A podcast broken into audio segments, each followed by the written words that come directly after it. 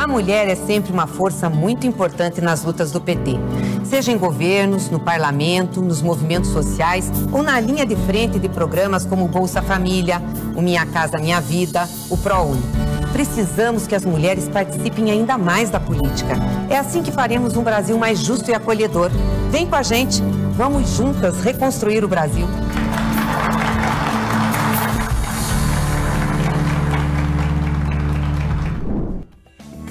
Está chegando o momento da campanha eleitoral. Por isso, preparamos uma revisão de pontos importantes para as pré-candidatas. Nas aulas dessa semana, vamos rever os temas sobre legislação eleitoral e comunicação. Começamos com a revisão com Gabriela Araújo, que fala sobre a reserva de vaga para as mulheres e pré-campanha. E Agnes Arruda, que aborda a comunicação e o feminismo na política. Olá, eu sou a Gabriela Araújo, eu sou advogada e professora universitária e o tema da nossa primeira aula será pré-campanha. O que, que as pré-candidatas podem ou não podem fazer durante esse período, né, que antecede é, o período oficial eleitoral, que começa, como vocês já sabem, né, a partir do dia 16 de agosto apenas é que se começa a campanha eleitoral oficialmente dita. Então, antes disso, o que, que vocês podem fazer? Sobre isso que nós vamos conversar hoje, né? É, alguns prazos, acho que é importante que vocês já conheçam, entre dia 20 de julho e dia 5 de agosto, vão acontecer as convenções partidárias. É nas convenções partidárias em que são escolhidas as candidaturas que vão né, participar do pleito eleitoral. Então, por enquanto, enquanto vocês não têm os seus nomes aprovados em convenção partidária, vocês são chamadas de pré-candidatas. A partir do momento em que na convenção é, se escolhe o seu nome para integrar a chapa, seja para candidatura a deputada estadual, deputada federal, governadora, enfim, de, de repente presidenta, né? Então, enquanto não acontece essa oficialização das suas é, candidaturas, vocês são chamadas de pré-candidatas. Depois das convenções é que os partidos podem proceder ao registro das candidaturas, né? E o registro das candidaturas deve acontecer até o dia 15 de agosto, por isso que a gente fala que só a partir do dia 16 de agosto é que começa a campanha oficial. Mas antes disso, é possível já começar a promover né, a sua pré-candidatura, a promover a sua imagem, a anunciar para as pessoas que vocês são pré-candidatas, né, que vocês estão ali com plataformas políticas, com projetos, com propostas. Isso tudo é permitido desde que houve uma alteração na legislação eleitoral em 2015. Quem já participou é, de eleição, de campanha, é, deve se lembrar que no passado quase nada se podia fazer durante o período de pré-campanha, né, antes de se oficializar as candidaturas. Tudo era considerado propaganda antecipada. Né? No passado é, era assim. E aí houve uma mini reforma eleitoral em 2015, é, por conta do, da diminuição do tempo oficial de propaganda, de propaganda eleitoral. Por quê? É, antigamente, a propaganda eleitoral, ela durava, oficial, durava 90 dias, mas aí ela foi cortada pela metade, hoje ela dura praticamente 45 dias apenas. Então, para compensar esse período curtíssimo que a gente tem de campanha eleitoral, é, houve uma, uma alteração na legislação e hoje é permitida a pré-campanha. Quase tudo é permitido durante a pré-campanha, é, com algumas exceções. O que, que não se pode fazer na pré-campanha? Não se pode pedir voto de forma explícita, né? Falar, eu estou pedindo seu voto, isso não pode fazer. Então, não, e também não se pode é, gastar exageradamente com a pré-campanha, não pode se despender gastos que uma candidatura média não conseguiria despender para também não desequilibrar o pleito, né? E outra coisa que não é possível fazer uh, antes da campanha oficial é o que não pode fazer durante a campanha oficial, assim, formas proscritas de propaganda. O que é proibido durante a campanha oficial também é proibido durante a pré-campanha. Então, por exemplo, olha, não pode na campanha oficial fazer outdoor anunciando a sua candidatura. Na pré-campanha, você não pode fazer um outdoor anunciando a sua pré-candidatura. Né? E aí, onde você vai encontrar uh, a regulamentação da pré-campanha, do, do, que se pode fazer de anúncio da sua pré-campanha, da sua pré-candidatura. No artigo 36A da Lei 9.504 de 97, que é a Lei das Eleições. Né? A Lei 9.504 de 97, que todo mundo já conhece, que é a Lei das Eleições, ela estipula lá é, todas as hipóteses de, permitidas de pré-campanha. Então, ela diz o seguinte: que não configuram propaganda eleitoral antecipada, desde que não envolvam pedido explícito de voto, os seguintes atos, que poderão ter cobertura dos meios de comunicação social, inclusive via internet. A menção à pretensa candidatura, a exaltação de qualidades pessoais das pré-candidatas, o pedido de apoio político e a divulgação da pré-candidatura das ações políticas desenvolvidas e das que se pretende desenvolver. Ou seja, você pode, inclusive, ir a um programa de TV, inclusive a um programa de rádio, ser entrevistada por esses programas e dizer: eu sou pré-candidata e caso eu venha a ser eleita, as minhas plataformas políticas são essas, essas e essas, né? Então, isso é possível. É, a única questão é que, quando você vai em, né, a um programa de TV ou de rádio, é, esses programas de TV, essas emissoras, eles mesmos são responsáveis por aí é, dar oportunidade para suas adversárias ou seus adversários políticos também, dar espaço para eles, mas aí o problema é mais deles do que seu. Se você for convidada, você vai e você fala que é pré-candidata, porque a lei eleitoral permite isso, né?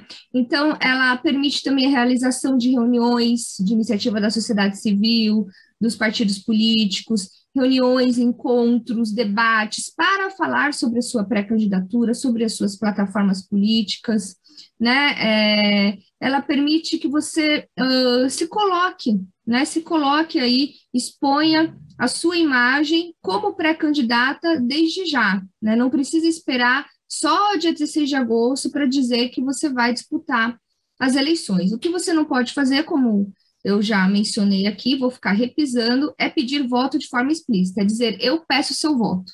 Isso você não pode dizer, mas dizer conto com seu apoio para que no futuro, né, venha fazer parte da nossa campanha, né, dizer de uma forma mais genérica isso já tem até jurisprudência, a Justiça Eleitoral já regulamentou isso, uh, dizendo que não tem problema, o problema é só pedir voto explicitamente. Outra coisa que se pode fazer na pré-campanha é o impulsionamento de conteúdo político-eleitoral, né?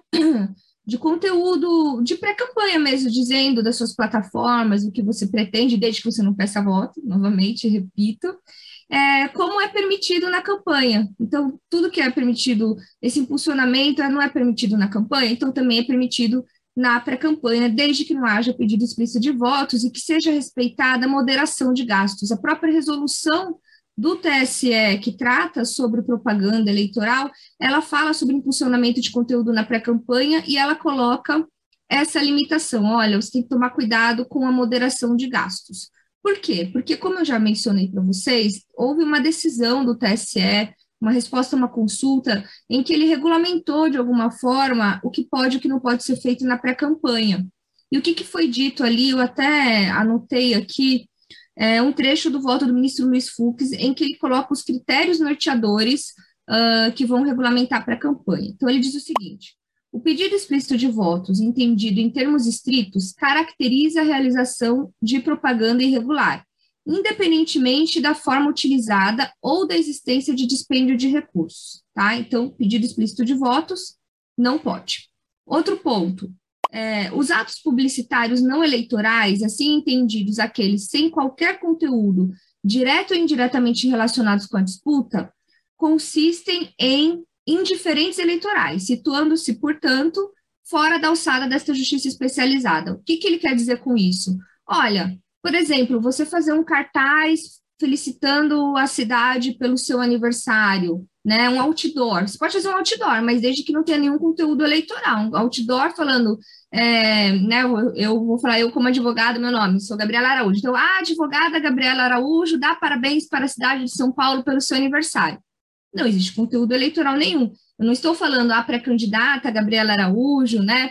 A pré-candidata Gabriela Araújo é muito competente, tem. Não, eu só estou dando parabéns. Isso pode, é considerado um indiferente eleitoral, porque a gente está em período anterior ao período oficial de campanha, eu não estou falando nada de relacionado à campanha, então isso é considerado indiferente eleitoral. A justiça eleitoral nem vai ligar para isso. Agora, por outro lado, né? Aí tem um terceiro critério aqui o uso de elementos classicamente reconhecidos como caracterizadores de propaganda, desacompanhado de pedido explícito e direto de votos, não enseja irregularidade per se.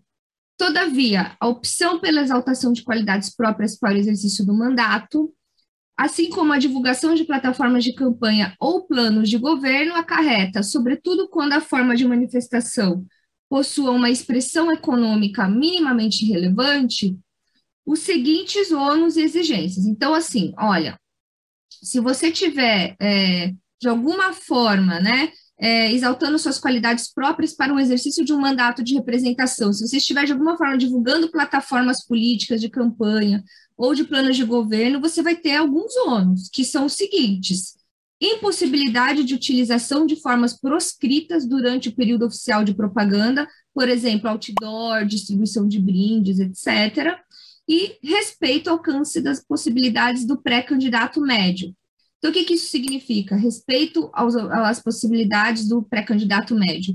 Se você, você vai ter que ter algum dispêndio né, de recursos, vai ter que investir de alguma forma dinheiro para divulgar suas qualidades pessoais durante o período da pré-campanha. Vai ter até mesmo que fazer impulsionamento de conteúdo, está autorizado pela legislação eleitoral. Ela prevê que você pode impulsionar conteúdo em que você divulgue as suas qualidades pessoais.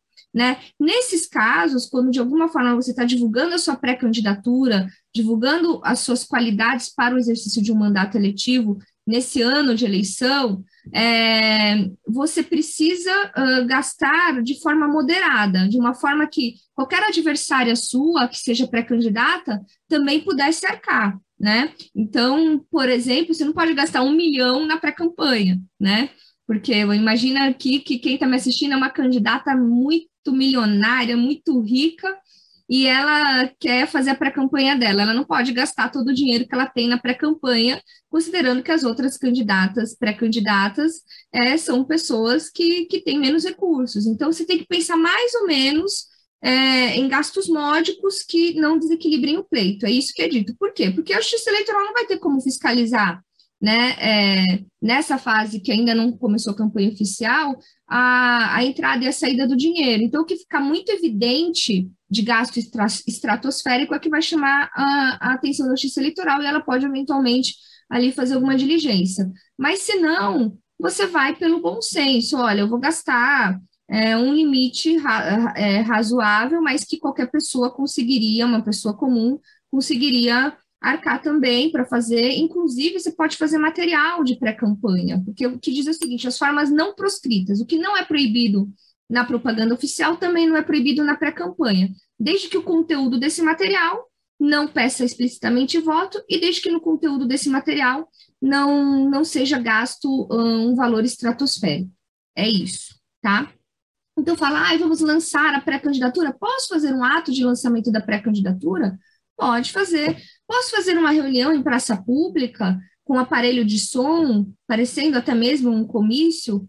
Pode fazer, desde que você não gasta um valor estratosférico. Você vai juntar uma turma na praça da sua cidade, vai subir no coreto e vai levar uma caixinha de som com microfone, vai falar boa tarde, né, cidade, eu sou pré-candidato, você pode fazer. Agora, você não pode montar um trio elétrico, porque, obviamente, né, é, as suas adversárias, candidatas médias, não vão ter dinheiro para contratar uma mega estrutura de som. Agora, lógico que os partidos podem fazer eventos de lançamento de pré-candidatura, porque aí é com dinheiro dos partidos políticos, aí é outra coisa, quando os partidos políticos fazem ali organização de eventos uh, intrapartidários. Tanto é que a própria resolução ela fala que os partidos políticos podem é, promover eventos de é, prévias partidárias, um, reunião dos, da, dos filiados, enfim, de militância, sem que isso configure propaganda antecipada.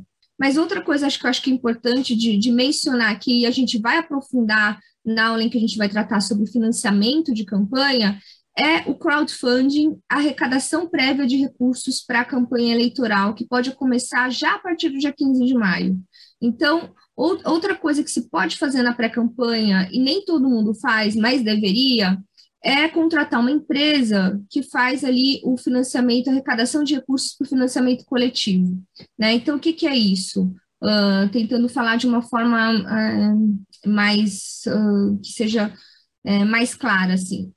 a Justiça Eleitoral ela cadastra empresas, né, que são certificadas e autorizadas a operar como intermediárias na arrecadação de recursos para campanhas eleitorais.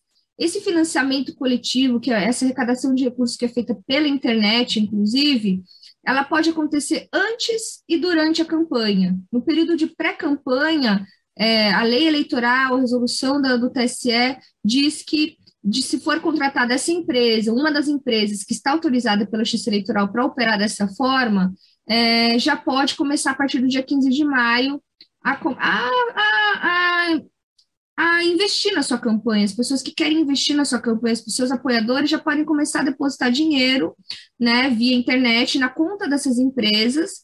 E caso a sua campanha é, seja oficializada ali a partir do dia 16 de agosto, as empresas vão transferir esses recursos que, ela foi, que elas foram arrecadando desde maio para sua conta de candidata. Né? Por quê? Porque vocês não podem agora é, arrecadar recursos na sua conta pessoal. A única forma de arrecadar recursos previamente, né, ao período oficial de campanha, é por meio de empresas intermediárias autorizadas pela Justiça Eleitoral a operar. Então, vocês entram no site do TSE, lá vai ter uma lista das empresas que estão aprovadas pela Justiça Eleitoral que, que essas empresas vão fazer? Elas vão fazer um site, elas vão divulgar sua pré-candidatura, vai ter seu nome, sua imagem, suas plataformas políticas, elas vão colocar ali um mecanismo que vai permitir que as pessoas façam doação para sua candidatura, elas vão emitir recibos para essas pessoas que vão fazer as doações, né, para as pessoas físicas, vocês sabem que só pessoas físicas que podem doar, e vão funcionar como intermediários, como se fossem fiéis depositárias.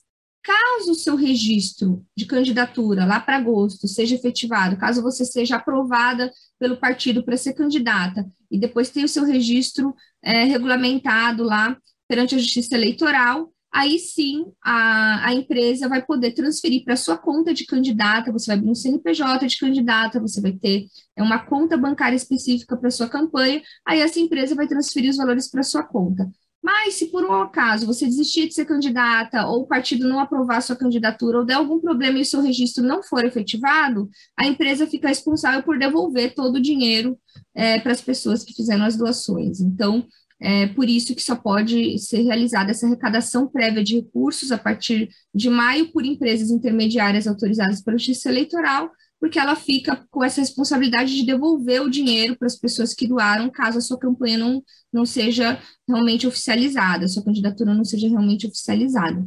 Então, mas isso é importante porque você movimenta para a campanha, né? Você, de alguma forma, é, faz com que a sua imagem seja mais ainda divulgada, né? Que as pessoas se engajem na sua pré-campanha, que elas se comprometam com a sua pré-campanha já desde a partir de maio.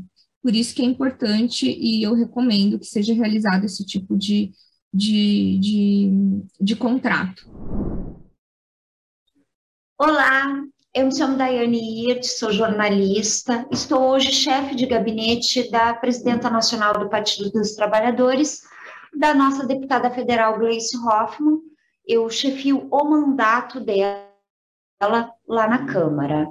É, eu tenho um pouco de experiência ao lado dela, afinal já são quase 15 anos, estamos debutando quase nessa experiência juntas e na, na caminhada.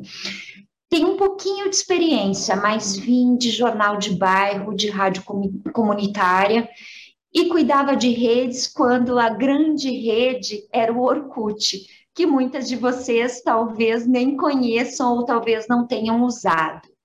Mas hoje eu vim para falar experiência das mulheres petistas nas redes. Então eu acho que eu queria falar para vocês um pouquinho sobre como você elencar temas para que suas redes sejam atrativas. Talvez seja mais essa pegada. Espero que seja útil para vocês que coordenam, que vão coordenar campanhas, que seja útil para as nossas pré-candidatas, para as nossas futuras candidatas. E espero muito que ano que vem a gente tenha muito mais mulheres aqui na Câmara dos Deputados, muito mais mulheres nas assembleias legislativas, muito mais mulheres petistas no Senado. É, hoje, como chefe de gabinete aqui, eu acompanho um percentual de uma pesquisa que é uma pesquisa in, informal, que até para cargos de chefia de gabinete as mulheres também é, ocupam poucas vagas. Hoje nós temos 513 deputados federais e extra oficialmente a gente vai conversando e vai mudando, são 91 mulheres no meio de 513 513 deputados. Então, nós mulheres não conseguimos atingir a paridade nem para os cargos de assessoria. Então, meninas, vocês que estão aí, lutem, venham, venham forte, abram, abram seus braços e, e com certeza ano que vem a gente tem muita coisa com Lula na presidência.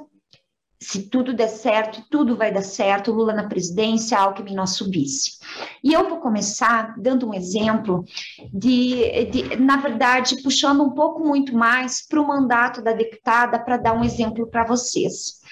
Quando a gente vai fazer rede social, a gente precisa primeiro elencar que público a gente quer atingir a gente não consegue atingir todo mundo, de todas as profissões, é, de todas as idades. Então, você precisa focar no teu público, no público que você quer atingir, no público que você está buscando o voto e o apoio.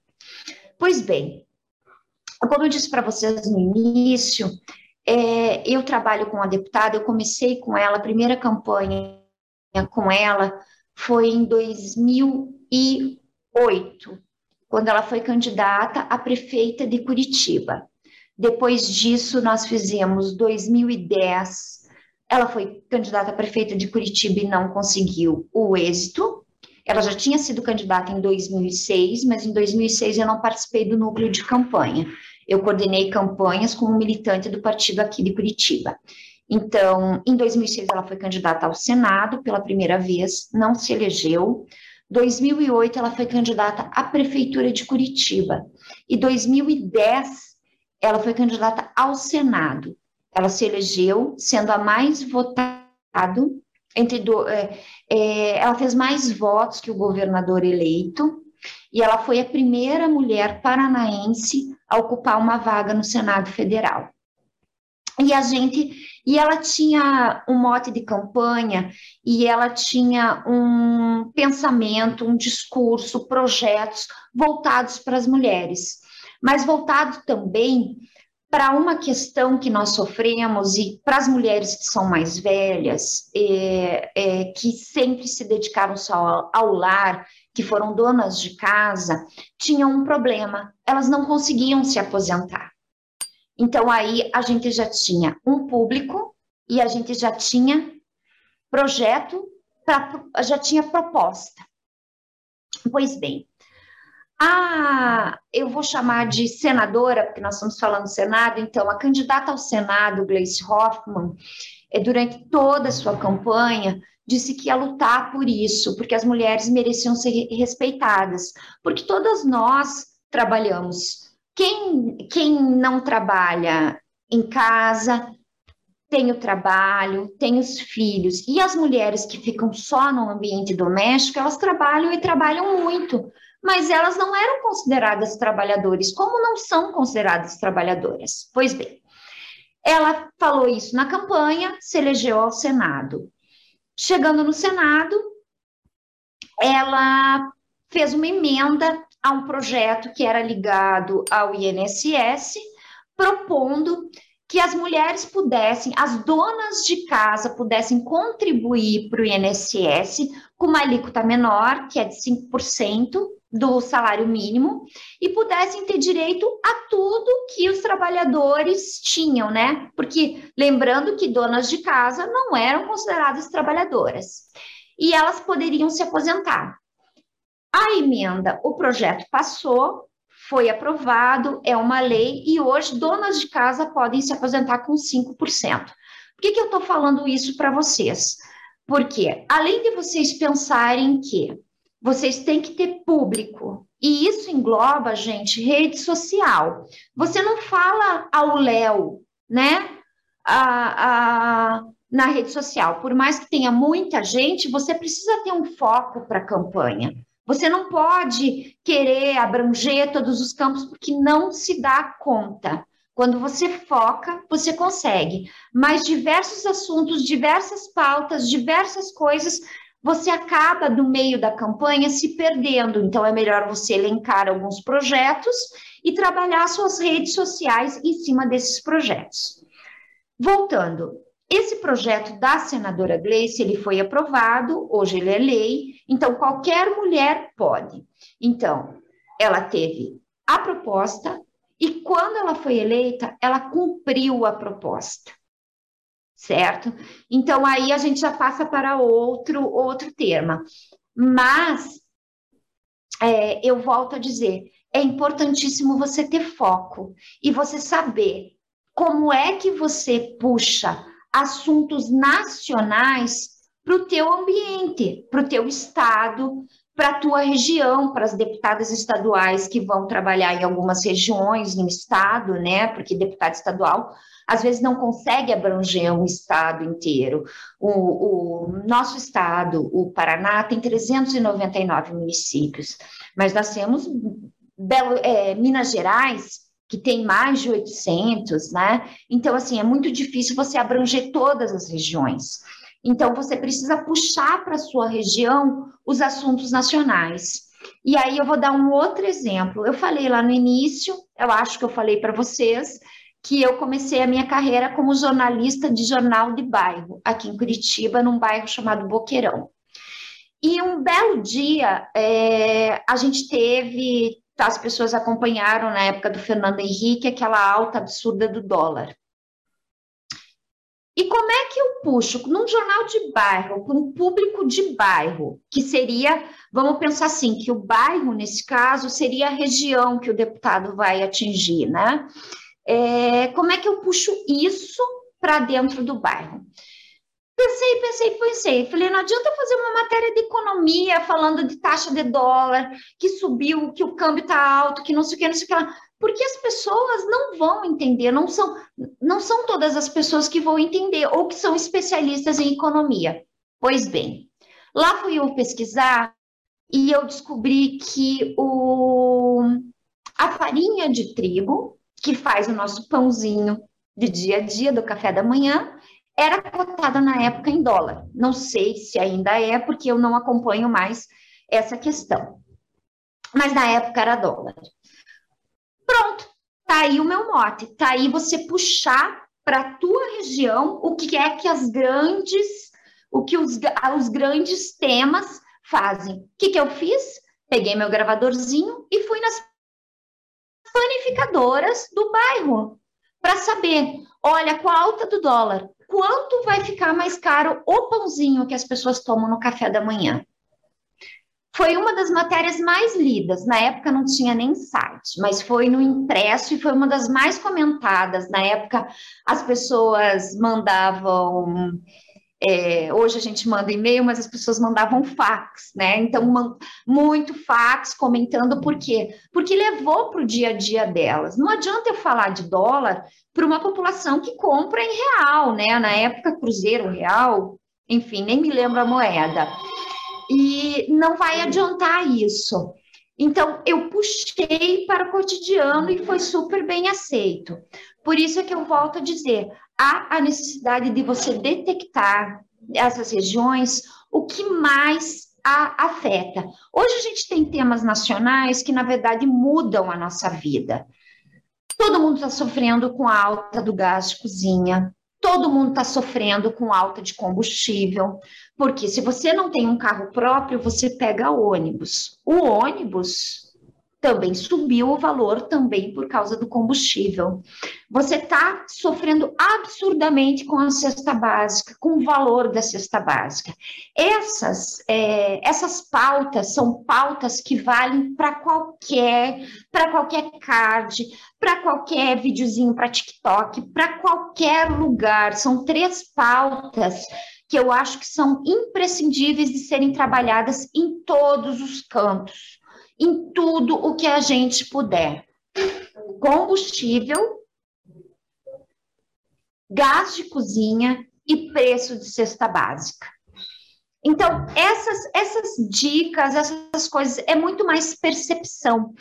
Como, volto a dizer, eu acho que eu estou falando pela quinta vez, que é, é importantíssimo você ficar focado no que no, na sua região é importante, sabe? Então, eu, eu, falo, eu falo isso para todo mundo, eu falo, não adianta eu querer falar de, uh, sei lá, preço de parafuso, se não é algo que, que interfere na minha vida. Então, volto a dizer, combustível, gás de cozinha, cesta básica. Faça discurso, vá para a rua, faça videozinho, entreviste as pessoas, intercale a, a, a fala da sua candidata, deputada, senadora, é, com falas de pessoas, né? O povo na rua, as pessoas gostam de movimento, as pessoas não gostam daqueles vídeos estáticos que você vai lá bonitinha e barará, barará, barará, barará, barará. Não, as pessoas gostam de participação. É, uma outra coisa que são as sacadas que vocês também têm que ficar muito atentas nas sacadas do que está acontecendo. E, e um exemplo, que é um exemplo bem recente, que o PT, a comunicação do partido, é, teve uma sacada enorme, foi todas nós vimos o, o discurso, o lançamento da pré-campanha do nosso presidente e do nosso e do nosso vice de, do nosso vice-presidente. Pois bem, Alckmin vai lá e no meio do discurso diz, assume e diz, agora é Lula com chuchu. O que o PT fez? o PT lançou um concurso de receitas de Lula com chuchu. Já que o Alckmin é, assumiu, já que o Alckmin tá, tá dentro do chuchu, então bora aí. E a sacada mais maravilhosa foi o card, porque para quem conhece um pouco, para quem entende um pouco de cozinha, a foto do Lula é de chapéu de chefe, de uniforme chapéu de chefe. A foto do Alckmin é sem o chapéu, porque ele é o SUS-chefe, certo?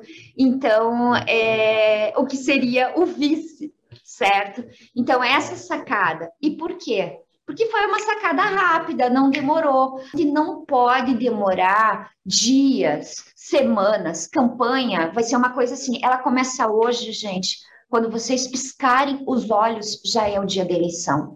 Então, é um período que nada fica para amanhã. Tudo tem que ser na hora, as pessoas têm que ficar ligadas, a toda a equipe tem que ficar ligada. Vocês, vocês mulheres que vão estar coordenando campanhas, que vão tá candidata, vocês têm que ficar ligadas. E repetição. Repetição. Por que é que no WhatsApp a gente reclama que o outro lado é, repassa muito? Eles, eles reavivam as coisas, passa um mês, eles lançam de novo. Eu não estou falando para vocês fazerem fake news, tá? Por favor, eu estou dando um exemplo. Eles vão reavivando para que a pessoa seja de novo lembrada naquilo. Então, vocês podem fazer correntes, correntes do bem, reavivar projetos, reavivar propostas. Ah, três vezes por semana eu lanço a mesma proposta, com uma pegada diferente, de um jeitinho diferente, mas lança a mesma coisa. Se você quer ser conhecida por aquela proposta ou por aquele fato, lança a repetição é uma coisa que grava na cabeça a imagem. Se a pessoa recebe pelo WhatsApp ou abre o Instagram, ela abre, ué, mas eu acho que eu já li isso. Aí ela vai, se ela for uma pessoa, ela vai pesquisar, ela vai ver que realmente ela já tinha lido isso, entendeu? E vai marcando na cabeça das pessoas, porque é isso que a gente precisa. Então, eu acho que é, é essa a minha mensagem. Eu, eu eu faço questão de, se eu puder ajudar, no que eu puder ajudar.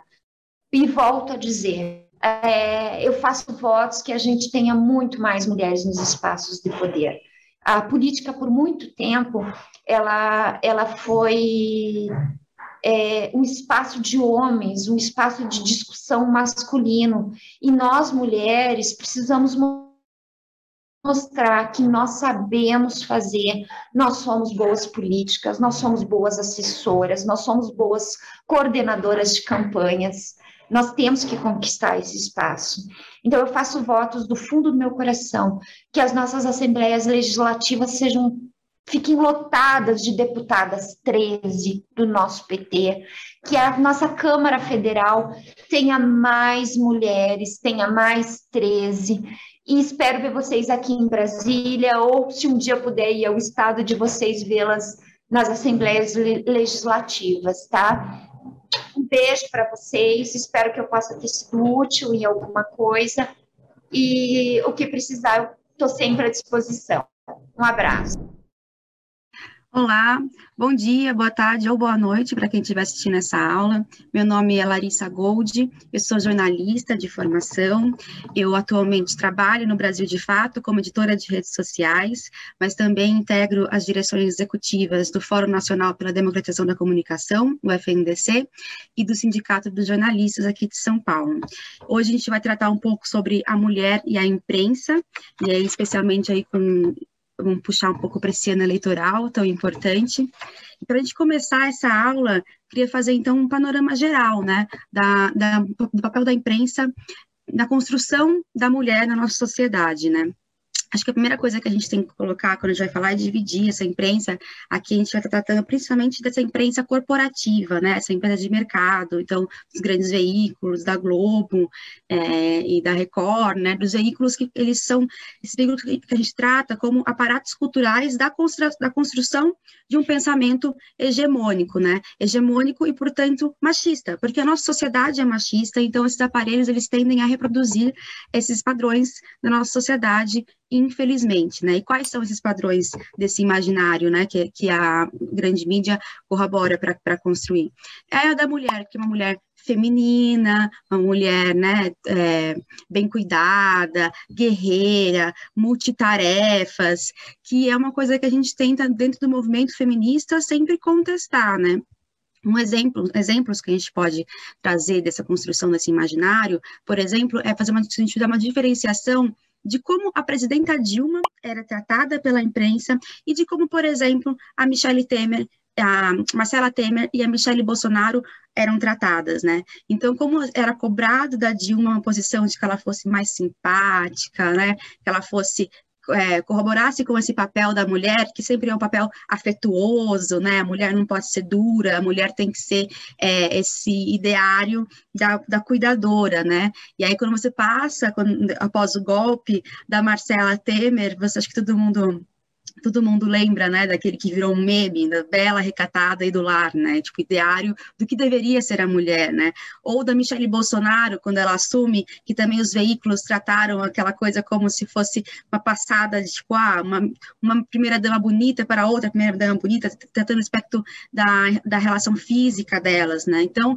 a imprensa, ela faz isso ainda, ainda que tenha melhorado, a gente tem que ser, vamos ser justos e honestos aqui, melhorou muito, mas a imprensa ainda faz isso, né? A gente, outros exemplos que a gente pode trazer de como a, a imprensa ela trata e corrobora para essa situação de, de hegemonia machista seria a questão de como elas tratam os feminicídios, por exemplo, né? Agora que se fala, que começou a falar feminicídio muito recentemente, mas até dois anos atrás, se vocês buscassem simplesmente ali no Google é, mulher morre ou alguma coisa do tipo, era morte por ciúmes, umas coisas, crime passional, uma romantização desse crime do feminicídio, né? Do crime por gênero.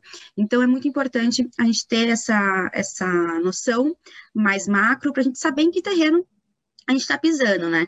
E aí, ainda nesse, nesse, nessa relação de a gente entender onde a gente está pisando, entender que isso também faz parte de uma construção do próprio mercado de trabalho da imprensa, né? Então, a gente tem, por exemplo, que desde 2013, é, no Brasil, cada vez mais se encolhe o número de vagas que são é, profissionais CLT, assim, então há uma precarização cada vez maior do nosso jornalismo e que a gente vê é que essa precarização também acompanhou é, as mulheres, isso é muito comum, né? Tipo, é, não sei se quem está vendo esse vídeo, as professoras e as enfermeiras vão entender muito bem, né? Como as enfermeiras e as professoras de, de ciclo básico costumam ser mulheres, e quando você entra nos médicos ou profissionais de ensino superior, costumam ser homens. O mesmo também acontece no jornalismo. Há, há uma maioria de mulheres que são as, as mulheres ali do trabalho diário e tal, e as grandes hierarquias ainda são masculinas, e isso também se reproduz na comunicação que a gente faz. Então, eu queria, é, por exemplo, o salário da jornalista, da mulher jornalista, ele está em média, no, de acordo com o último estudo que a gente fez do perfil do jornalista aqui no Sindicato de São Paulo, aqui em São Paulo era em média 16% inferior ao salário do jornalista homem na, em São Paulo. Então, para vocês entenderem que aqui é uma, uma relação de trabalhadores também, né, para a gente saber com quem a gente está falando. E aí, para quem estiver entrando agora, é, em campanha, né? Quais são algumas estratégias que a gente pode usar para que a gente consiga ganhar espaço na, na, imprensa, né? Falar sobre as nossas pautas. Acho que o mais importante que a gente sempre tem que ter em mente é sempre o valor notícia. Qual que é o valor notícia que a gente está querendo passar, né? Da informação que a gente quer passar a imprensa, principalmente a grande imprensa, às vezes nos jornais locais é, de, das pequenas cidades, por falta de pessoas até costumam fazer uma assessoria de imprensa, publicar release e tal, mas os grandes veículos não fazem assessoria de imprensa, gente. Não, não é porque é um evento que para você é muito importante, necessariamente vai ser importante para o veículo. Então, a principal coisa que a gente pode fazer para garantir que a gente entre, não garantir, mas para aumentar a nossa chance de a gente entrar, é casar as suas pautas com algum acontecimento que tenha um valor notícia concreto. Então, se você já é uma parlamentar tá, e está tentando a sua reeleição, quais são os projetos de lei que você tem, que você defende? É, então, é, ou se você já não é, não é parlamentar ainda, mas você tem um trabalho, você é uma liderança local, já tem um trabalho consolidado em alguma área, por que, que você é referência naquilo? E como que você pode casar essas faltas? Vamos pegar aqui um exemplo simples. Eu estou aqui em São Paulo, essa semana vai estar tá chegando uma frente fria muito grave aqui em São Paulo, e isso é uma notícia. As pessoas, se você entrar hoje nos, nos trends, é, a frente fria daqui da região de São Paulo é um dos assuntos mais procurados. Então, a frente fria tem valor notícia. Como que eu vou colocar a minha pauta dentro deste valor notícia? Então, se de repente eu sou uma, uma, uma, líder, uma líder comunitária e eu vou distribuir agasalhos nos dias das noites mais frias, eu posso pautar isso. Ó, líderes comunitários arrecadam arrecada roupas e distribui roupas na noite mais fria do ano na capital. Isso é uma boa notícia. Aí você consegue se inserir, divulgar o trabalho da sua organização e ser usada como fonte. A maior, melhor forma de você sair na, na imprensa, né, a forma mais fácil, o caminho mais fácil, é você ser fonte. Então, seja referência dos assuntos. Se você já é parlamentar, por exemplo, vamos pensar outra, um outro exemplo aqui. Então, aumenta o número de violências domésticas durante a pandemia. Isso é valor notícia. Tem estudos, as pessoas vão noticiar isso. Como que eu vou ser a fonte desse valor notícia? Então, se eu sou uma parlamentar, eu tenho algum projeto de lei sobre isso, porque pode ser um valor notícia, então eu posso colocar parlamentar fulana de tal tem projeto que pode barrar, diminuir a violência e vai ser votado. E aí você é a fonte. Ou, se você faz parte de uma organização, é, ONG, é, presta é, apoio, né, cuidados a vítimas de violência doméstica, e você será a fonte nesse caso. Então, essa questão de você conseguir colocar o valor notícias junto com a de incluir de fonte nesse valor notícia é um caminho muito importante. Como que a gente faz isso? Sempre estar tá atento a esses assuntos do momento e como você pode se inserir neles. E se você for uma referência sobre o assunto, é ainda mais fácil. Outra coisa que é muito importante, gente, é criar uma boa relação com os jornalistas e as jornalistas é, o jornalista escolhe quem vai ser a fonte dele, no fim das contas, né? É ele que vai escolher isso. Então, é muito importante que a gente tenha boa relação. Então, quando você vai dar uma entrevista, pega o contato do jornalista, sempre que você tiver uma pauta boa, manda para ele ou para ela, entendeu? Olha, tem isso aqui. Vai criando uma relação com a jornalista. Jornalistas faz muita diferença, faz muita diferença você ter uma boa relação, criar um, um círculo de, de veículos que você tem essa, essa relação, ajuda na hora de vocês conseguirem divulgar uma, uma pauta, né? É, e aí também informar, né? Às vezes a gente faz coisas e fala, não cobre, né? ninguém nunca cobre as coisas, mas também não informa. Então, fazer aviso de pauta, enviar para os veículos aviso de pauta, com mais informação, é, como eu disse anteriormente, né? A gente vive um cenário no jornalismo de precarização intensa do jornalismo. Então, mesmo nas grandes redações, é, os jornalistas não têm tanto tempo para apurar, é, para sair na rua. Então, eles, quanto mais fácil tiver uma pauta, para eles é melhor. Então, se você faz um aviso de pauta, por exemplo, sobre essa questão da violência contra a mulher, e você já traz lá dados, estudos, quanto mais informação você trazer para facilitar o trabalho do jornalista, a chance dessa pauta sair é maior também. Então, eu acho que fazer uma, um bom aviso de pauta, um aviso de pauta com bastante corpo, bastante informação, é, colocar lá os contatos certos, certinho, to, todas as referências, isso também ajuda bastante na hora de você conseguir ter a, sair nessa, nessas mídias mais corporativas, né? Aí, uma outra coisa que é muito importante a gente tratar, né, já que a gente está falando de jornalistas e da relação, da boa relação que a gente tem com os jornalistas, é também uma atenção na hora que a gente tem, na hora de se relacionar com esses jornalistas, né? Então, lembrar que por mais que você tenha uma boa relação com o jornalista, o jornalista não é seu amigo. Então, é, vocês têm que ter muito, muita clareza isso. Pode até ser seu amigo, mas tenha cuidado com o que você fala perto deles, qual a informação que você dá para eles, porque assim, essa informação pode ser usada, né? De repente você vê lá vazada uma coisa que era para ser um off, né? Off a gente chama quando a gente fala alguma coisa que não, seria, não deveria ser publicada. Então, na dúvida, gente, tome muito cuidado com o que você fala com jornalistas. Outra coisa muito importante, né? quando vocês forem dar entrevista, é ser sintético e coeso, principalmente quando vocês forem é, dar entrevistas em vídeo. Na televisão, vocês podem perceber, o tempo é muito mais curto, costuma entrar apenas alguns segundos. Então, se você fica lá falando muito, rodeando muito o assunto e tal, a chance de que, que eles cortem o que você, façam um corte, a edição do que você quer falar realmente, é menor, porque eles podem pegar qualquer coisa. Então, tente se preparar para falar, ser coeso, sintético e falar o que você quer falar de forma direta. Evite dar margens para editar e, e mudar o contexto da sua fala, sabe? Então, ser sintético e coeso ajuda o jornalista, porque dá menos trabalho para edição, garante que você comunique o que você quer comunicar e não o que a edição quer que quer construir daquela pauta. Então, isso é uma coisa muito importante. E aí, isso, gente, vem com treino. Se vocês conseguirem, chama media training isso. Se vocês conseguirem pagar, pagar o media training, é muito bom, é um investimento. Mas se vocês não conseguirem, gente, treina em casa.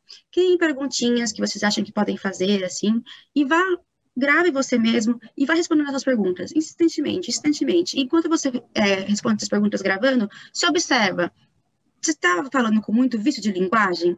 Vício de linguagem é aqueles né, sabe, terminado né, né, hum, não é legal. Então, tem muito vício de linguagem, tem que trabalhar isso. Responde de novo.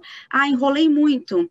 Era para responder X, eu falei B, D, W, até chegar no X. Então, rever, treina, né? faz de novo. Faz isso você mesmo, pede ajuda, às vezes, para sua filha, para alguém, para a pessoa fazer a pergunta para você, mas você consegue treinar isso em casa também. Treine instantemente, gente. Isso, isso vem da prática, né? Você conseguir falar bem, vem da prática. A outra coisa que vocês têm que ter muito claro, se preparem. Veja qual que é o assunto que vocês vão falar para uma determinada entrevista ou pauta que vocês forem falar. É, estudem muito bem isso, saibam do que você está falando, né? Para você não, não falar uma besteira e acabar uma coisa que é uma pauta que era para ser positiva, você vai lá e fala uma besteira, aquilo acaba se revertendo contra você, ou para você não ficar isso, ficar enrolando, enrolando, enrolando e não falar e deixar na, clara, na cara que você não estava entendendo muito bem do que estava falando.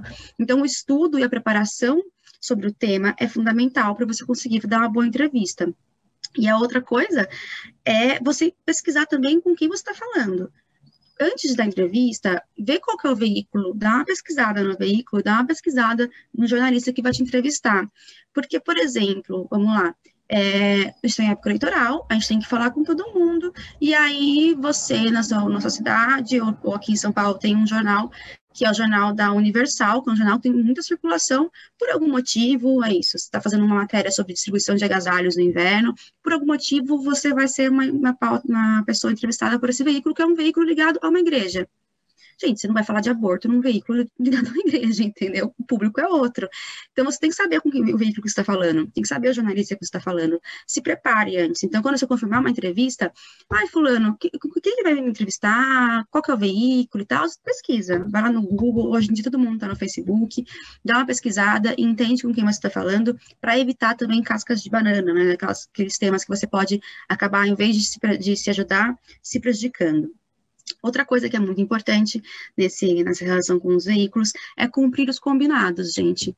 Ah, combinou tal hora com o jornalista, furou, chegou muito atrasado, chegou, ele falou que queria conversar sobre, é, combinou com você de conversar sobre X. Aí você chega lá, porque você é muito espertão e vai falar sobre Y, porque é o tema que você quer falar. Todas essas coisas que a gente pode fazer vão fazer aquela, vão ser muito ruins para aquela coisa que a gente falou anteriormente, que é criar uma boa relação com o jornalista. Ele não vai mais te chamar para entrevista nunca mais, se você fizer alguma dessas coisas.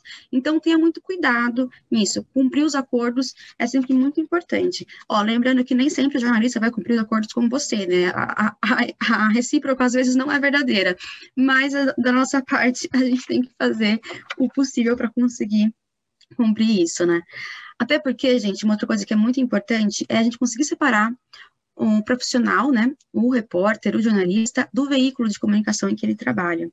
A gente aqui em São Paulo, pelo Sindicato de Jornalistas, lançou semana passada, e estamos coletando a assinatura dos candidatos, é, para um pacto contra a violência jornalista, porque a gente sabe que nesses períodos as pessoas tendem a confundir o veículo, é, a linha editorial dos veículos, com o trabalhador jornalista, né, e isso é uma coisa que não pode acontecer. A gente costuma dar um exemplo no jornalismo, na, entre os nossos comunicadores, que é Mano, a, a, Volkswagen financiou a ditadura. Nem por isso as pessoas saíam batendo em metalúrgicos na rua, entendeu?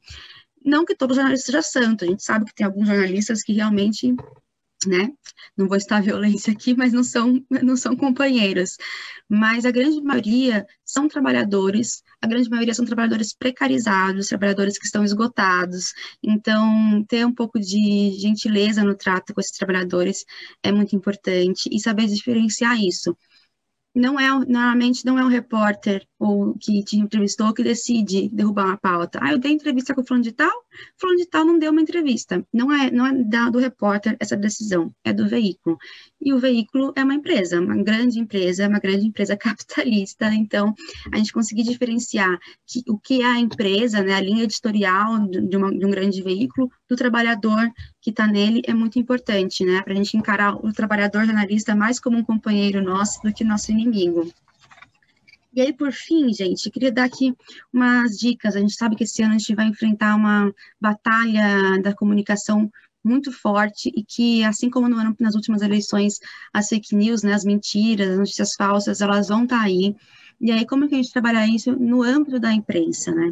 Então, se a a imprensa, um, um veículo, vai lá e publica uma, uma, uma uma, notícia mentirosa a meu respeito, ou se, sei lá, um candidato começa a soltar uma mentira a meu respeito. Como que a gente faz isso virar, às vezes, até nosso favor? Porque a gente tem que ter esse pensamento, como a gente pega uma coisa negativa no período eleitoral, né, que é a gestão de crise, que a gente chama, e transforma isso numa coisa positiva, como que eu capitalizo isso em meu favor.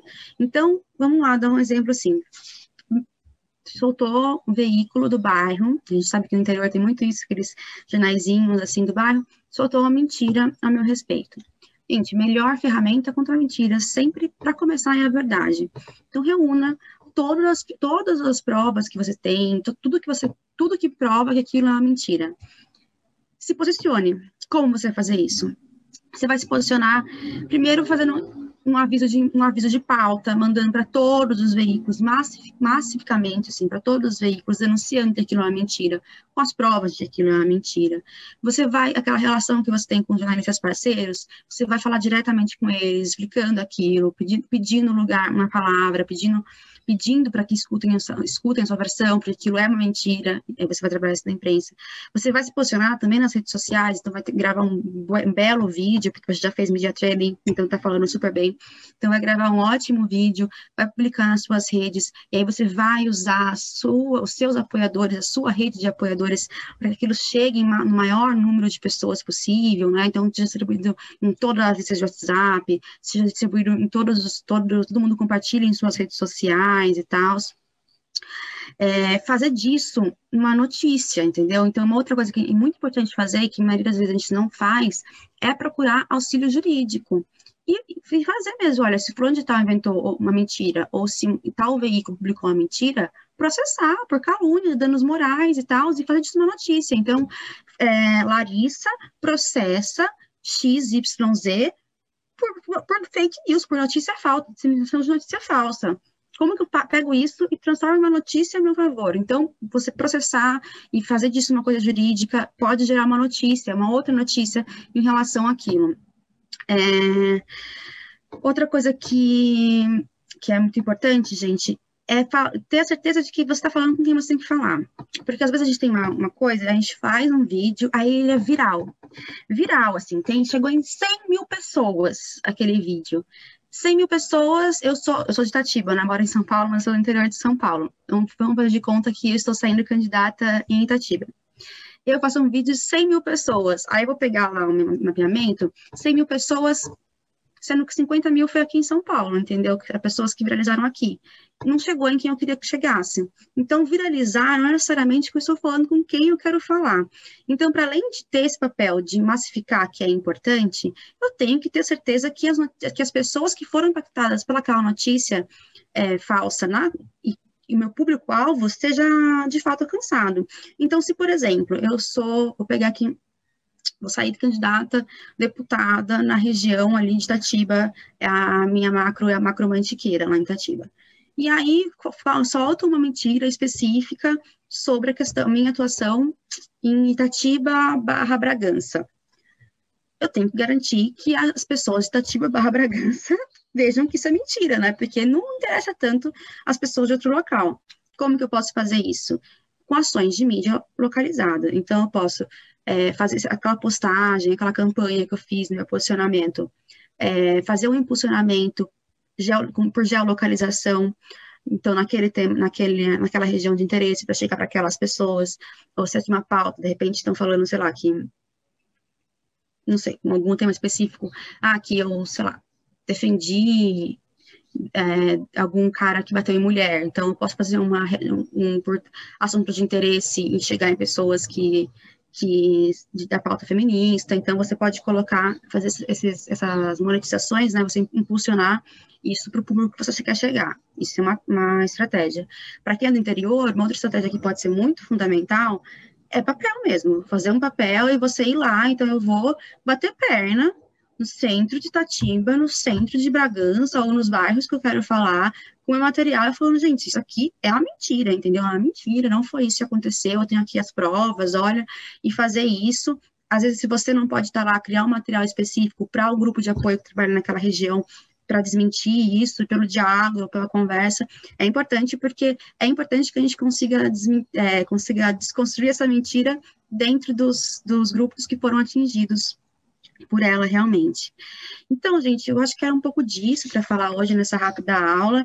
Queria agradecer muito por todo mundo que conseguiu ficar até aqui para participar e de novo pelo convite de estar aqui nessa manhã com vocês. E muito obrigada e até a vitória. Meu nome é Ana Clara Ferrari, eu sou jornalista, atuo na Secretaria Nacional de Mulheres do PT e estou aqui para fazer a aula como o machismo tenta impedir as mulheres de entrar na política. Então, para começar essa aula, eu vou abordar alguns pontos fundamentais. Primeiro, gênero e fake news, a conceituação breve de fake news, as origens da fake news que, pasmem, tem a ver com mulheres, e as ferramentas do patriarcado para impedir as mulheres e o que fazer durante a campanha eleitoral uma vez que a gente está conversando aqui com as postulantes a cargo público para as eleições de 2022. Então vamos lá. Primeiro, em termos gerais e a qualquer tempo, basta as mulheres se posicionar sobre qualquer tema, seja ele de, da pauta feminista ou não, elas são atacadas ou deslegitimadas de alguma forma. E aí existem várias ferramentas. Tem a vingança pornográfica, que é distribuir imagens de cunho sexual, assédio moral, assédio sexual, silenciamento. Então, quando se trata de deslegitimar a voz da mulher em qualquer espaço, mas principalmente na política, vale tudo. Então, ataca a família, ataca parente, com quem a mulher se relaciona, a orientação sexual, o jeito que ela se veste, o peso do corpo, se ela está grávida, se amamenta ou não, a idade que ela tem e todas as facetas concretas e subjetivas da mulher são atacadas. É um espírito de permissividade que a sociedade machista cria para poder a todo momento dizer para a mulher: este lugar não te pertence. Você não deveria estar aqui. E pior, você está sendo violentada porque você quer, porque você não deveria estar aqui. Então, a lógica da desqualificação moral a qualquer preço é uma prática historicamente utilizada pelo patriarcado contra as mulheres. E a partir disso, a gente tem que começar a entender que quando se trata de fake news, a verdade ela simplesmente não importa quando o objetivo é desqualificar e silenciar alguém. Nós do PT, né, infelizmente, já estamos muito acostumados a esse tipo de abordagem. A gente se defende disso, mas é algo que está sempre colocado e que a gente precisa combater. No entanto, quando se trata da questão de gênero, o buraco, como sempre, é um pouco mais embaixo. Então vamos lá. Qual que é a conceituação de fake news? as fake news elas não são apenas uma mentira ou um boato, porque isso sempre existiu na humanidade, né? Uma mentirinha aqui, um boato de inverdade ali. Mas qual que é o grande pulo do gato das fake news? Elas se caracterizam principalmente pela disputa política em formas de matérias noticiosas com conteúdos distorcidos para alimentar uma perspectiva política.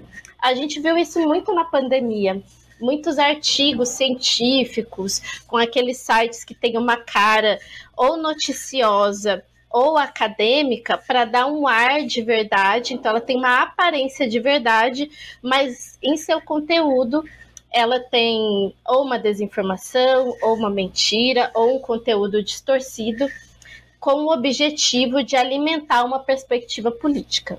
No caso, também, também se chama fascismo e autoritarismo.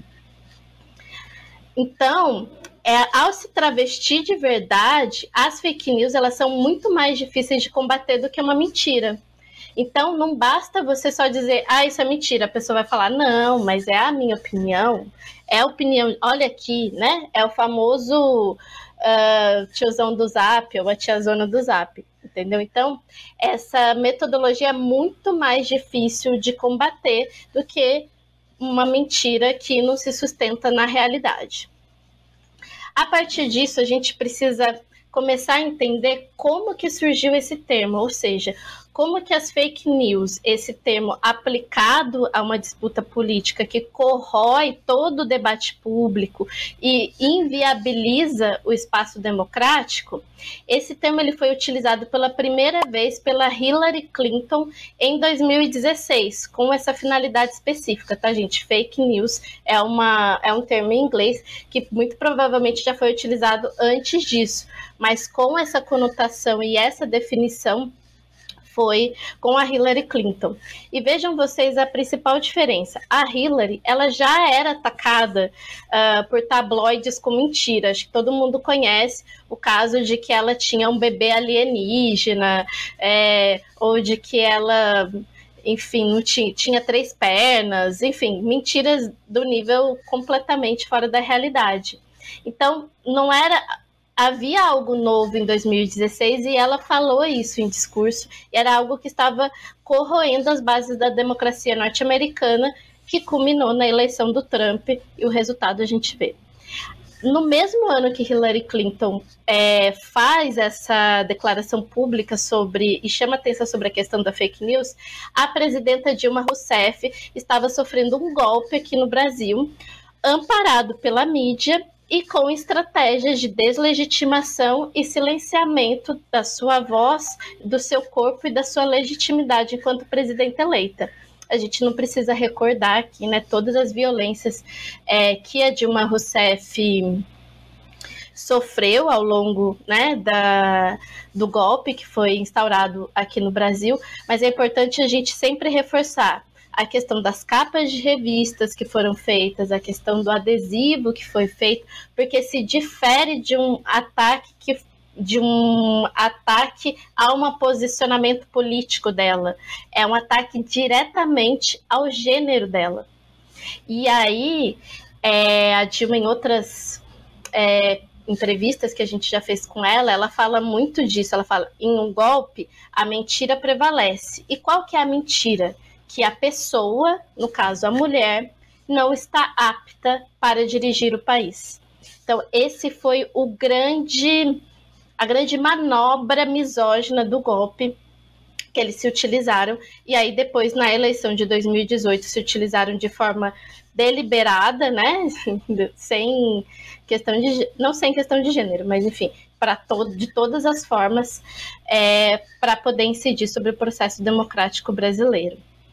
E outro exemplo que a gente pode resgatar para falar dessa combinação nefasta entre fake news e machismo é um estudo da Universidade Federal Fluminense, a pequena política e as fake news contra a candidata mulher nas eleições presidenciais de 2018, em que as pe pesquisadoras categorizaram as principais vias de ataque contra a então candidata à vice-presidência Manuela Dávila.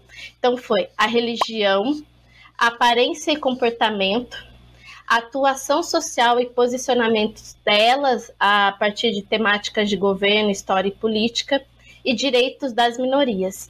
Mas se vocês lembrarem, não foi uma discordância política do tipo não concordo com esse posicionamento, talvez isto seja melhor para o país ou aquele outro caminho seja melhor para o país. Houve toda uma articulação com montagens de fotos, de desvirtuação de falas, manipulação de áudios, invenções descabidas com aparências de matéria, ataques à família, ataques à integridade física, à integridade moral da Manuela. E tudo isso foi utilizado não só como instrumento de disputa política eleitoral, mas para deslegitimá-la enquanto pessoa capaz de exercer um cargo público por ser mulher. Entendem que essa é a principal conexão entre fake news e machismo. Então, é dentro desse espaço que as mulheres, né, a todo tempo, não, não só agora, antes e muito provavelmente é, vai demorar para a gente transformar essa sociedade, mas é, as mulheres elas têm que estar preparadas para enfrentar essa situação, né? Isso na vida política como um todo e mais especificamente do tema que a gente está tratando na comunicação. Então, aqui agora eu vou falar sobre cinco eixos principais de que o machismo se utiliza para atacar as mulheres, principalmente neste momento de campanha eleitoral. Esses eixos, né, eles não são próprios do período eleitoral, eles são utilizados a todo e largo momento, quando elas estão disputando, quando elas ocupam cargo, quando elas saem do cargo, mas nesse momento eu trouxe aqui os que eu achei mais relevante para vocês poderem é, preparar estratégias e nós vamos pensar juntas em o que, que a gente pode fazer. Então, a primeira estratégia é, utilizada pelo patriarcado é a questão do padrão de beleza que a Agnes tratou é, brilhantemente na primeira aula desse bloco né? Então é aquela eterna inadequação. É se ela é magra porque ela é magra, se ela é gorda porque ela é gorda, se ela é, tem é alta porque ela é alta, se ela é baixa porque ela é baixa, o comportamento, a voz, a fala. Tem parlamentares que são desqualificados por causa de um timbre de voz. Né? Isso não diz absolutamente nada sobre o que ela tem a oferecer no sentido de melhoria e transformação da sociedade. O segundo ponto é Estado civil e sexualidade. Vai ser um problema se ela é casada, vai ser um problema se ela é separada, se ela é mãe com filho pequeno, se ela é mãe com filho grande, se ela não quer ser mãe, se ela é heterossexual, se ela é homossexual, se ela performa uma feminilidade, então se ela é muito feminina, ela é um problema, mas se ela performa é, né, um estereótipo que não cabe no ideário de feminilidade, ela também é um problema. Então, assim, é, o ideal é ser homem. Então, é, isso é muito importante ter consciência para poder conseguir ter integridade em olhar para isso e tirar as medidas é, cabíveis. O terceiro eixo, silenciamento e deslegitimação. Desse caso, é uma variação potencializada do que a gente chama de mansplaining, que é quando o homem tem, é, explica coisas para mulheres, nos quais geralmente ou ela já está muito bem informada, ou ela tem muito mais qualificação do que aquele homem sobre aquele determinado assunto. Mas o fato aqui é, desse eixo de silenciamento e deslegitimação é que a voz de um homem ele sempre vai ter mais credibilidade do que a de uma mulher não importa o tema e nem a qualificação da mulher. Ela vai estar sempre é, inadequada ou insuficiente para se posicionar em relação ao tema. E quando se trata de é, elaborar políticas públicas, né, que é o que a gente vai fazer a disputa, qual é o projeto político de país que a gente tem para as eleições de 2022, esse é um desafio ainda maior. Né? As mulheres precisam se provar muito mais é, do que os homens para ocupar esse mesmo cargo público. O quarto eixo é a questão de chamar de louca, né? Se alegar insanidade mental, desacreditar. Se vocês pensarem, todos os estereótipos de louca são femininos, né? A histeria, a gritaria, é se apropriar da ideia de uma mulher e depois dizer que ela, né, que ela que roubou a ideia que inicialmente era dela. Então, essa também é uma carta muito utilizada para desqualificar mulher, as mulheres, principalmente quando elas estão postulando e disputando cargos públicos. E o quinto eixo, que é um eixo mais abrangente, é o permanente reforço de que o lugar público ele é masculino. Então, em uma sociedade machista e patriarcal como a nossa, toda e qualquer ferramenta de comunicação ela é utilizada não só para fazer a disputa política, que é parte da democracia e ela precisa ser feita, mas para reforçar de que o espaço público não pertence à mulher e isso não faz parte da democracia, por óbvio. Então, se a gente parar para pensar no conceito de homem público, o homem público é um homem político. Uma mulher pública já quer dizer outra coisa no ideário da sociedade machista. Então, tendo clareza de que né, estamos diante, né, a gente já sai numa corrida de obstáculos, enquanto os homens vão em uma corrida livre, a gente precisa é, ter essa clareza de que não se trata de uma limitação individual da mulher, né? Principalmente você, candidata, que vai disputar, é, é importante a gente pensar que essa é uma questão coletiva que precisa ser combatida e precisa ser denunciada, mas não se trata de uma limitação individual, né? Se trata de uma da profunda desigualdade de gênero que acomete nossa sociedade. A partir disso, o que a gente pode fazer na prática é, em relação a isso. É claro que nós não vamos resolver a desigualdade de gênero nem a sociedade patriarcal é, em uma eleição. Mas é possível, né? E a Secretaria Nacional de Mulheres do PT está sempre ativa e vigilante em relação a isso, sobre as ações que são possíveis fazer. Primeiro ponto: toda e qualquer ação ela deve ser coletiva. Né? Então, você é candidata que foi vítima de algum tipo de violência política de gênero, você precisa reunir a sua equipe e pensar sobre o que fazer, certo? É, decisões individualizadas geralmente tendem a, a ter mais é, sensibilidade. Segundo ponto, principal, tomar as medidas cabíveis, né? Ter uma equipe jurídica bem afinada, né? Você pode ter a sua equipe jurídica própria de campanha, caso não tenha, o partido também disponibiliza equipe jurídica e acioná-la a todo momento para saber o que, que, precisa ser feito, é, danos morais, injúria, difamação, calúnia, tudo isso é passível de entrar com processo e vencer. Segundo ponto, acionar secretarias e coletivos de mulheres do PT do seu estado e região.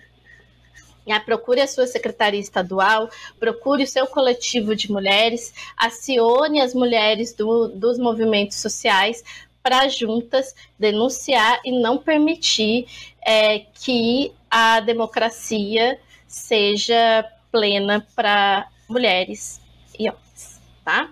É, equipe de comunicação. Preparar e dialogar e tirar estratégias de gestão de crise específicas para esses casos. É muito importante já entrar na campanha, né? Bem afinada com a sua equipe de comunicação para dar conta é, dessas questões. Por fim, o recado agora vai para sua equipe de campanha. Né? É importante que a equipe de campanha mais próxima da candidata auxilie e se atente para preservar a saúde mental e a integridade física da candidata. Então, coordenadoras de campanha, responsáveis por agendas, né, as pessoas que estão aí no núcleo duro da campanha, é importante ter essa sensibilidade e preservar a saúde mental e a integridade física da sua candidata. Eu estou à disposição, esses são os principais pontos que a gente é, elabora a partir daqui. Estou à disposição caso vocês tenham alguma dúvida e sucesso. Eu vejo vocês em 2022 na vitória. Toda semana você acompanha um tema diferente no TV Elas por Elas Formação. Anote na sua agenda. É de segunda a sexta-feira, às 4 horas da tarde. Reveja esta e outras aulas na playlist da TV Elas por Elas Formação, no canal da TV PT no YouTube ou em formato de podcast no Spotify.